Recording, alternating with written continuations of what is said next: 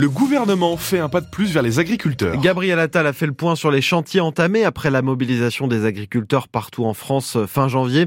Le Premier ministre annonce une nouvelle loi Egalim pour garantir leurs revenus. Pendant la prise de parole de Gabriel Attal, une trentaine d'agriculteurs de la coordination rurale manifestaient à Nancy. Éric et Régis sont éleveurs. Ils ne participeront pas au salon de l'agriculture qui s'ouvre samedi à Paris. C'est une petite vitrine de l'agriculture, le salon agricole, mais je trouve que c'est plus une vitrine d'industriels et de commerciaux euh, que tout ce qui touche en fait à l'agriculture de base, à, l'éleveur que je suis ou aux céréaliers euh, pour d'autres. C'est un salon de l'agroalimentaire, voilà. Donc euh, non, j'y vais plus depuis bien longtemps. Moi, j'y vais plus au salon, ça fait plus de 20 ans. Parce que c'est le défilé des politiques qui se rappelle qu'il y a une agriculture en France une semaine par an.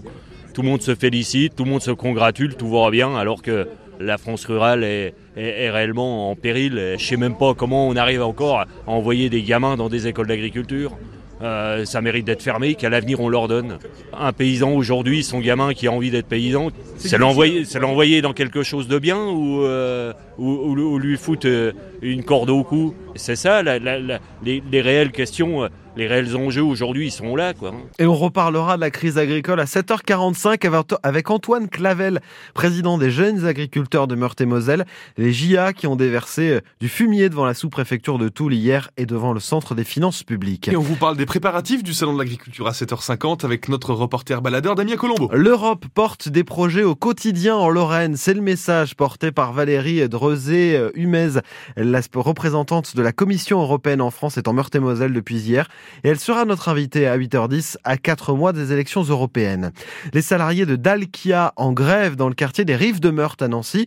La chaufferie bois qui alimente de nombreux bâtiments publics notamment est à l'arrêt. Les syndicats réclament des hausses de salaire. Une chaudière gaz a pris le relais. Une bonne nouvelle pour l'usine de bouteilles de bière OI à Gironcourt sur Vraine dans les Vosges. Le groupe américain va investir dans la reconstruction d'un four moins émetteur en CO2. 55 millions d'euros investis. Le site emploie 360 salariés. Le gouvernement veut lutter contre les pénuries de médicaments. Près de 5000 signalements de rupture ou de risque de rupture de stock ont été recensés l'an dernier en France. C'est deux fois plus qu'en 2021. On se souvient notamment de la pénurie d'amoxicilline. Les ministres de la Santé, Catherine Vautrin, et de l'Industrie, Laurent Lescure, euh, Roland Lescure, dévoilent les grandes lignes d'un nouveau plan contre ces pénuries, Cyril Ardo.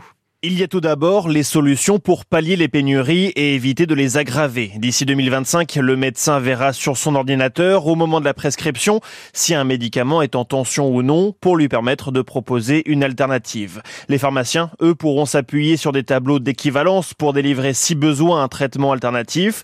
La possibilité de donner le nombre exact de comprimés nécessaires sera aussi renforcée. Et puis, il y a les mesures de fond pour s'attaquer aux origines des pénuries. Gouvernement veut s'appuyer sur des données précises pour détecter des signes avant-coureurs de rupture de stock et ainsi anticiper, agir très en amont. La liste des 450 médicaments essentiels constitués l'an dernier, elle sera désormais actualisée chaque année. Certains traitements les plus stratégiques feront l'objet d'un plan de relocalisation de leur production. Les dépassements d'honoraires ont doublé en 20 ans chez les médecins spécialistes. Enquête de l'UFC Que Choisir dévoilée ce matin. En moyenne, les psychiatres et les ophtalmos dépassent de 14 euros. C'est 12 euros en moyenne chez les dermatologues, selon l'association. Une plainte déposée contre Nestlé Waters, l'ONG Foodwatch saisit la justice pour savoir dans quelles conditions le géant de l'eau minérale a utilisé des procédés interdits de désinfection, notamment pour ses eaux épars, Contrex et Vitel, eau puisée dans les Vosges. Ça fait suite aux, aux révélations de Radio France et du Monde. Plainte aussi contre Alma qui commercialise l'eau cristalline. Huit mois de prison avec sursis pour Grégoire Morano, le fils de l'eurodéputé LR Nadine Morano. Condamnation par le tribunal judiciaire de Nancy pour avoir pris la fuite après un accident sur la 31 et conduit sous l'emprise de la cocaïne. C'était en mai 2023. Le permis de conduire de Grégoire Morano est annulé pour huit mois. Le football est la fin des huitièmes de finale aller de la Ligue des Champions. Porto a battu Arsenal hier 1-0. Nul un peu partout entre Naples et Barcelone. Bientôt des micros sur les arbitres de foot en France. C'est l'autre info du jour. La FIFA va autoriser une expérimentation dans un premier temps lors des arbitrages vidéo dans le championnat féminin, mais un test pourrait être mené lors de la finale de la Coupe de France masculine. 7h35 sur France Bleu Sud Lorraine. Ça fait des années qu'on a des micros, on n'en fait pas tout un fromage. Hein. C'est vrai. Et on n'a pas demandé l'autorisation à la FIFA. C'est vrai Nous, on a Un coup d'avance. Exactement. Le temps et la Lorraine en vigilance jaune pour Oui. euh, des vents violents. Des vents aujourd'hui toute la journée, a priori, selon les prévisions de Météo, de Météo France. Avec des rafales atteignant jusqu'à 100 km par heure. Il y aura en plus de la pluie toute la journée, des pluies euh, parfois assez fortes sur certains secteurs. On aura une journée bien arrosée, c'est la journée la plus pluvieuse de la semaine. De la neige aussi, pourquoi pas, sur le massif des Vosges.